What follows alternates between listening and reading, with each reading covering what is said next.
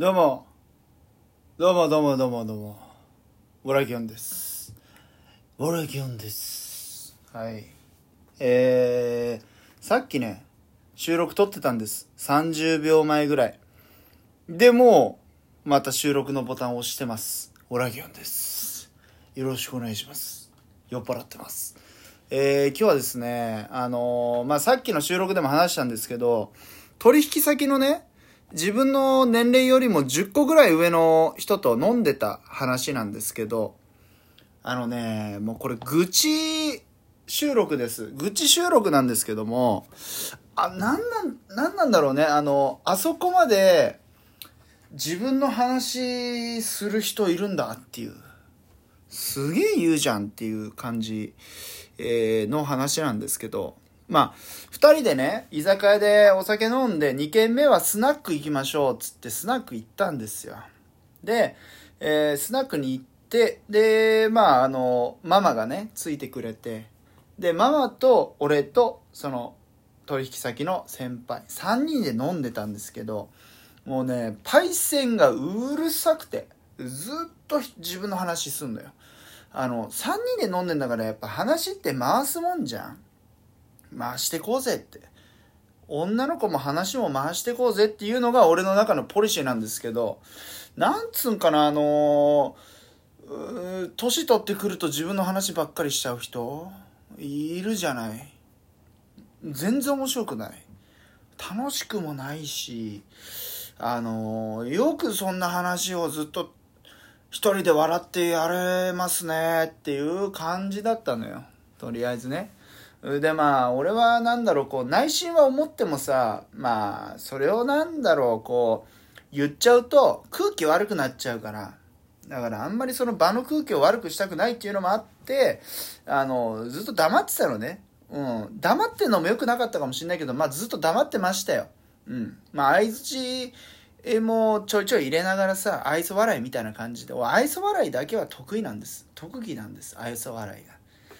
でまあねあのーその先輩がずっと喋ってますから、まあ、遮っちゃ悪いしなんか面白くねえからなんか変にねそのつまんないっていう顔すんのもよくないからもうずっとニコニコしてたら1時間もう1時間ぐらいずっと自分の話でわけわかんない話してマジでわけわかんない。なんかまあ、酔っ払ってるからさ言ってることがめちゃくちゃっていうのは俺もね実際今こうやって収録撮ってるけど今わかるんですよ。別に酔っ払ってんなこの人可愛いなとは。思うけど1時間。えどんだけ経つこの話してから。っていうぐらいやっぱひどいあのそうなんていうのこうよくあるおおじさんの喋りをしてたわけですよね。で考えたのよ俺。こういう人の喋りをどうやって中断させようと。でえーっとね一番いい方法は一つあってまずそのお店がカラオケがついてたら、まあ、カラオケのもう曲入れちゃう。ね。知らない間にこっちで曲入れちゃってで自分で歌い出すと。そうすると勝手にその人の話止まるじゃん。まあ強制終了だよね。曲が入っちゃえばっていうのはあるんだけど難しいのがこれねあのカラオケがついてないお店なんですよ。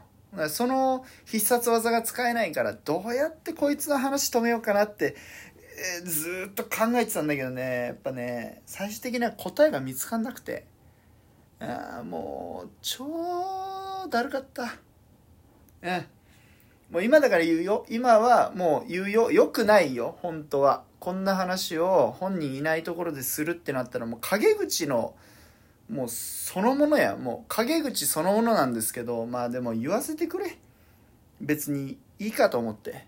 これを例えばじゃあじゃあその人が聞きますと。そしたらいやごめんなってなるでしょ？普通に。うん。まあせっかく一緒にいるんだからみんなで話回そうよっていうふうに俺は思ってます。これはもう多分今後もずっと変わらないかもしれない。で多分こんなこと言ってる俺だから自分がその立場になった時に一人だけずっと喋り続けてたらあ今俺あん時のやつやっちゃってんなって思うしね。うん。それだけはしたくねえんだよ。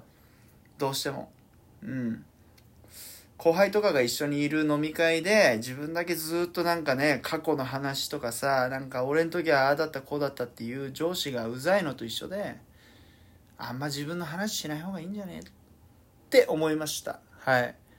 もうオチがある話だったらいいんだけどね。すぐそのオチをちゃんと言って笑いにつなげるとかだったらいいけど、うん、まああの年取ってる人はあの気をつけてくださいよ。